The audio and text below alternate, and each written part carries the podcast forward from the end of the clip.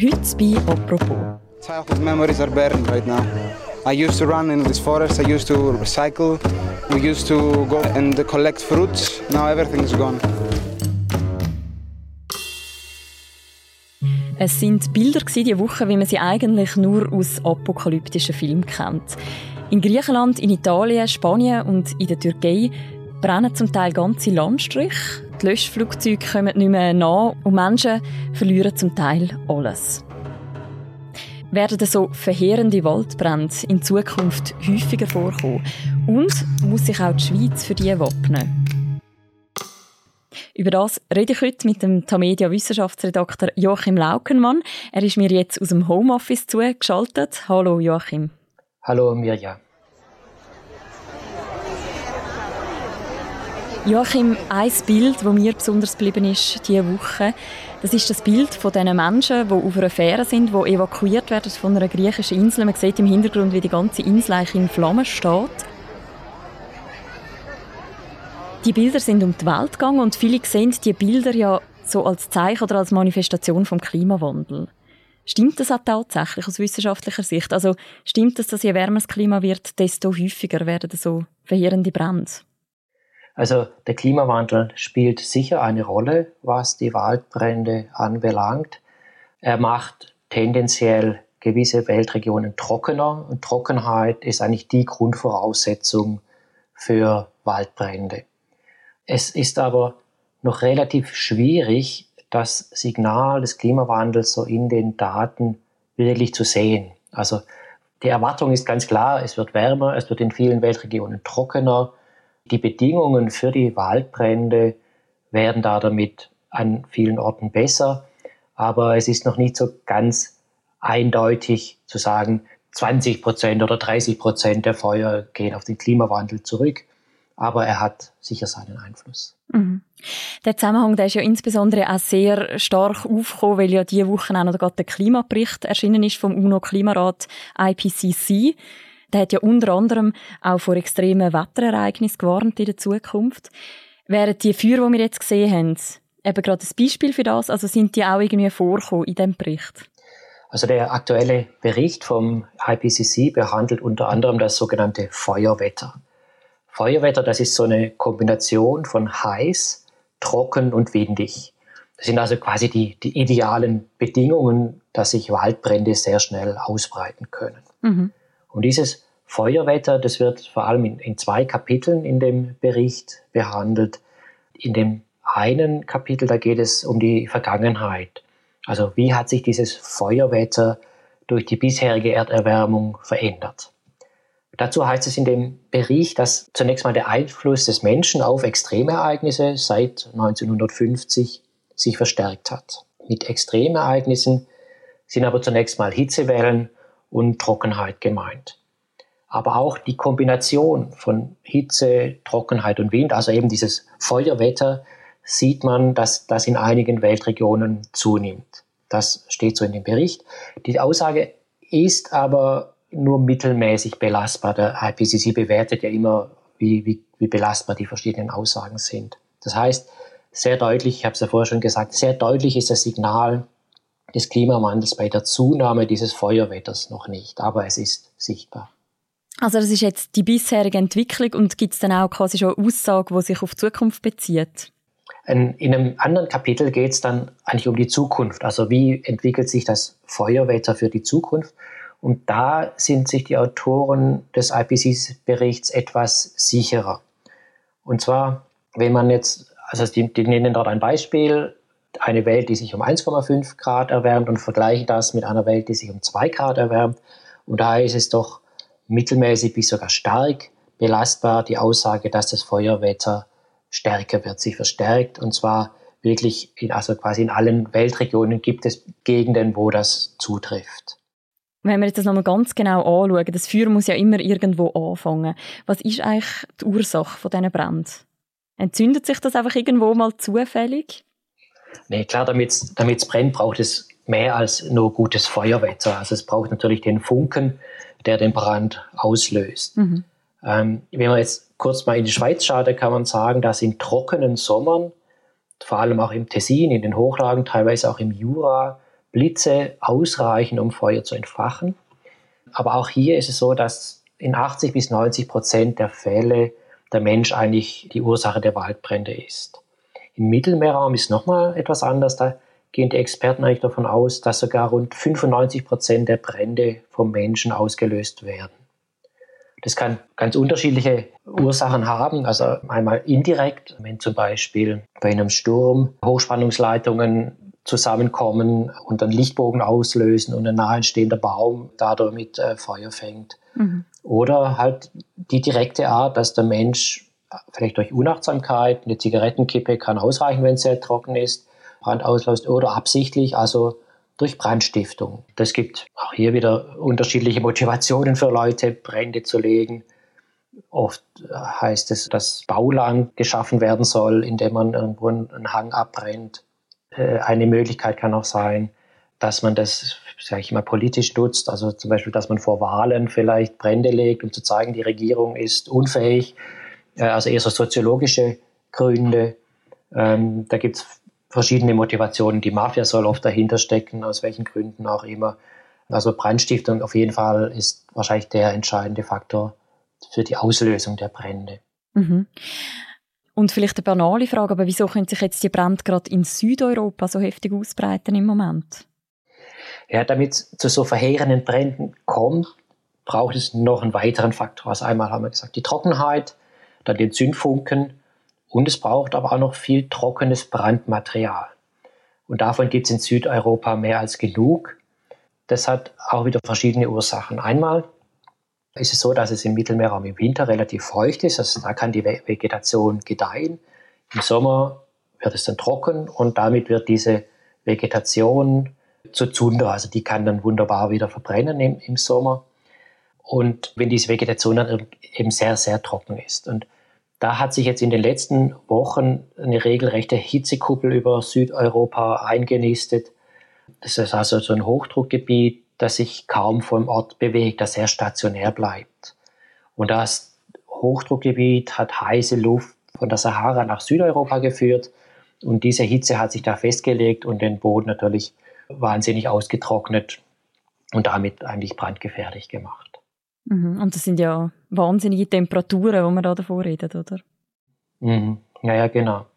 Und es hat aber noch einen anderen, eher so sozioökonomischen Grund, dass der, äh, dass der Mittelmeerraum jetzt so stark betroffen ist. Und zwar, dass in den letzten Jahrzehnten eigentlich die, die traditionelle Landwirtschaft Stück für Stück aufgegeben wurde. Also die vielen Olivenhaine, die früher wunderbar gepflegt waren, sind verwildert.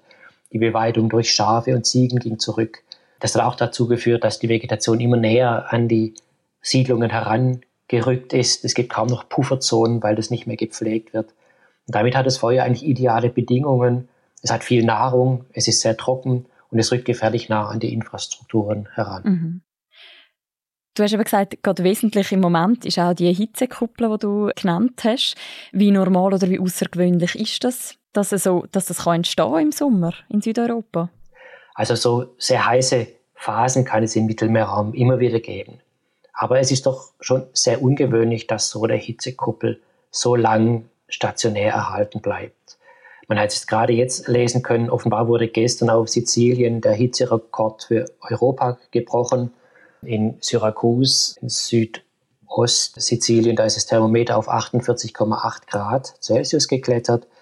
Der bisherige Rekord lag bei 48 Grad. Der wurde 1977 bei Athen erreicht. Also das zeigt schon, dass die aktuelle Situation wirklich außergewöhnlich ist. Mhm. Die Brände, du hast gesagt, man kann im Moment noch nicht richtig abschätzen, was die genau für Schäden hinterlassen, aber klar ist, die zerstören natürlich zum Teil gewisse Landflächen, die dann ausbrennt zurückbleiben. Kann man dann etwas dazu sagen, wie sich das entwickelt hat? Ich nehme an, das wird weltweit immer grösser, die Fläche, die durch Brand quasi zerstört worden ist. Ja, da zeigen sich erstaunlicherweise zwei eher gegenläufige Tendenzen. Wenn man so die langjährige Statistik zur Brandfläche anschaut, dann sieht man, dass sowohl weltweit als auch in Südeuropa die Brandfläche in den letzten Jahrzehnten etwas zurückgegangen ist. Okay. Mhm. Ähm, das ist erstmal erstaunlich, weil man denkt, wow, Klimawandel und so müsste das eigentlich verschärfen, aber das sieht man da noch nicht so klar. Aber es hat verschiedene Gründe. Man, Der Klimawandel oder Hitze, Trockenheit ist eben nur einer von vielen Faktoren. Eine Erklärung ist, dass viele Feuerverbote ausgesprochen wurden in den letzten Jahren und dass die Feuerwehren, die Löschtrupps auch besser ausgestattet sind und besser geschult sind, um zu wissen, wie sie genau auf welche Art von Brände zu reagieren haben. Dann gibt es aber noch eine eigentlich eher unerfreuliche Tendenz, nämlich dass die starken Brände in Südeuropa zunehmen. Das heißt, die Brandfläche, die jedes Jahr gesamt abbrennt, geht tendenziell zurück mit einzelnen Ausreißern nach oben, aber die starken Brände nehmen eher zu. Und das hat mit dem sogenannten Feuerparadox zu tun. Du hast auch mit dem Schweizer Waldbrandforscher Marco Gonedera über das Feuerparadox geredet. Wir hören mal schnell rein, wie er das erklärt. Also unter äh, Feuerparadox verstehen wir ein Phänomen, der entsteht, wenn man lang das Feuer so unterdrückt, dass dann das brennbare Material zunimmt, sich anhäuft und dann, wenn ein Feuer außer Kontrolle gerät, wird es verheerend, weil es gibt sehr viel Brennmaterial und die Flammen werden sehr hoch und schwierig zu kontrollieren. Wie ist man denn dem Feuerparadox ursprünglich auf die Spur gekommen? Ja, er hat davon berichtet, wie man eigentlich auf dieses Feuerparadox gestoßen ist. Und zwar war das 1988 im Yellowstone Nationalpark. Vor 1988 hat man eigentlich dort versucht, die Brände zu unterdrücken. Dadurch hat sich recht viel Brandmaterial in den Wäldern angehäuft. Und 1988 war ein extrem trockenes, heißes Jahr. Und da haben dann Blitze mehrere Waldbrände zugleich ausgelöst und der Yellowstone Nationalpark ist quasi explodiert. Also da hat es gebrannt wie wahrscheinlich nie zuvor.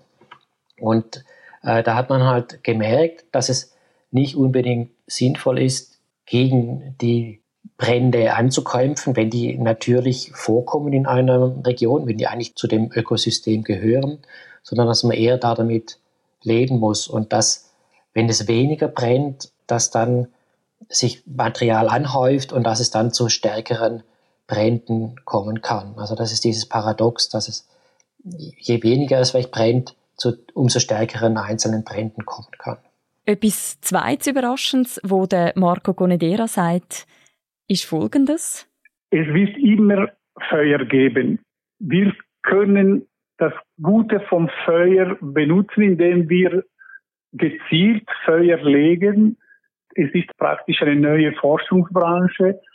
Kontrolliertes Feuer, man muss das planen, man muss das wirklich gut durchführen, so dass für die Menschen keine Gefahr entsteht und dass für die Natur die positive Wirkungen vom Feuer zustande kommen. Also nicht jedes Feuer ist schlecht für die Natur. Gibt es so etwas wie gute Waldbrände dem Fall? Also was vor allem Südeuropa betrifft, muss man sagen, dass Waldbrände schlicht zum Kreislauf der Natur gehören. Die Ökosysteme brauchen eigentlich immer wieder Feuer, damit sie die Ökosysteme sind, die sie eben sind. Einerseits bringt das Feuer erstmal mit der Asche schnell verfügbare Nährstoffe.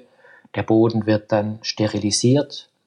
Damit können Pionierpflanzen ohne den Druck von irgendwelchen Krankheiten gedeihen, die vorher dort vielleicht äh, vorhanden waren. Dann gibt es Pilze, die auf Kohle wachsen und es gibt Insekten, die ihre Eier in die noch warme Asche legen. Das heißt, es gibt ein ganzes Ökosystem, das eigentlich lebt von diesen Bränden. Man könnte auch sagen, so ein Brand, setzt erstmal alles auf Null und ermöglicht es dann diesen speziellen Arten einen neuen Lebensraum zu finden und da wieder so einen neuen Zyklus zu beginnen. Mhm. Ich möchte gerne mal noch auf die Schweiz schauen. Ist es denn so, dass quasi auch bei uns die Gefahr steigt, dass es so verheerende Waldbrände könnte geben, jetzt gerade mit dem Klimawandel? Also ganz solche Situationen, wie wir sie jetzt in Südeuropa sehen, sind in der Schweiz eigentlich nicht zu erwarten. Aber man muss schon sagen, auch für die Schweiz sagen Klimamodelle für den Sommer mehr Hitzeextreme und mehr Trockenheit voraus. Was das jetzt genau für Waldbrände bedeutet, das haben Forscher der Eidgenössischen Forschungsanstalt für Wald, Schnee und Landschaft, WSL, 2017 untersucht. Die haben verschiedene Szenarien angeschaut, je nachdem, also wird es mal trockener in der Zukunft oder nicht ganz so trocken. Und je nachdem sagen sie, muss man gegen Ende des Jahrhunderts mit 6 bis 36 zusätzlichen Tagen mit extremer Brandgefahr pro Jahr rechnen. So zum Vergleich. Aktuell liegt man schweizweit je nach Kanton bei ca. 10 bis 30 Tagen mit extremer Brandgefahr pro Jahr. Das könnte sich also gegen Ende des Jahrhunderts mehr als verdoppeln. Mhm. Und gibt es denn da einzelne Regionen, wo das stärker werden, vermutlich zu spüren bekommen wie andere? Also heute ereignen sich die meisten Waldbrände in der Schweiz in den südlichen Kantonen, also im Wallis, in Graubünden und vor allem im Tessin. Und auch dort in diesen drei Kantonen kann man sagen, steigt die Anzahl Sommertage mit extremer Brandgefahr mit der Erderwärmung am stärksten an. Also dort, wo es jetzt eh schon eher brennt, wird das Risiko für Waldbrände noch zusätzlich stärker ansteigen als in den anderen. Aber auch generell in der Schweiz muss man mit einer Erhöhung rechnen. Jetzt aber, du hast trotzdem gesagt, eben so verheerende Waldbrände wie in Südeuropa, das würdest du jetzt nicht unbedingt erwarten. Was hat denn die Schweiz quasi jetzt abgesehen von den Temperaturen für Vorteile jetzt im Vergleich zu anderen Regionen in Europa oder gerade zu südlicheren Regionen? Ja, die Schweiz hat eine andere Vegetation als Südeuropa. Also es ist nicht diese Macchia-artige Vegetation, es ist eher ein bisschen ein höherer Wald und die Vegetation in der Schweiz ist nicht so brandgefährlich. Und die Vegetation, also der Wald, kommt auch nicht so nah an die Siedlungen heran. Die meisten Wälder in der Schweiz werden auch bewirtschaftet, dann sammelt sich weniger Brandgut an, das heißt, das Feuer hat weniger Nahrung.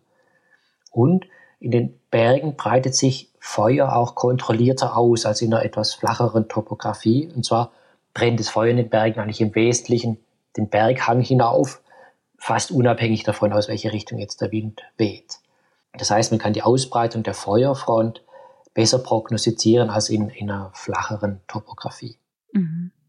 Aber wenn jetzt die Anzahl von Tagen steigt, wie du sagst, wo quasi extreme Brandgefahr auch in der Schweiz herrscht, müssen wir uns dann auch irgendwie für das wappnen? Oder vielleicht anders gefragt, was können wir machen, um quasi die Gefahr von Waldbränden eindämmen auch bei uns? Da muss man erstmal äh, anschauen, welche Gefahr von den Waldbränden eigentlich ausgeht in der Schweiz. Und zwar sind es hier nicht so sehr die Waldbrände direkt, die gefährlich sind, weil sie ja, wie gesagt, gar nicht so nah an die Infrastrukturen heranreichen.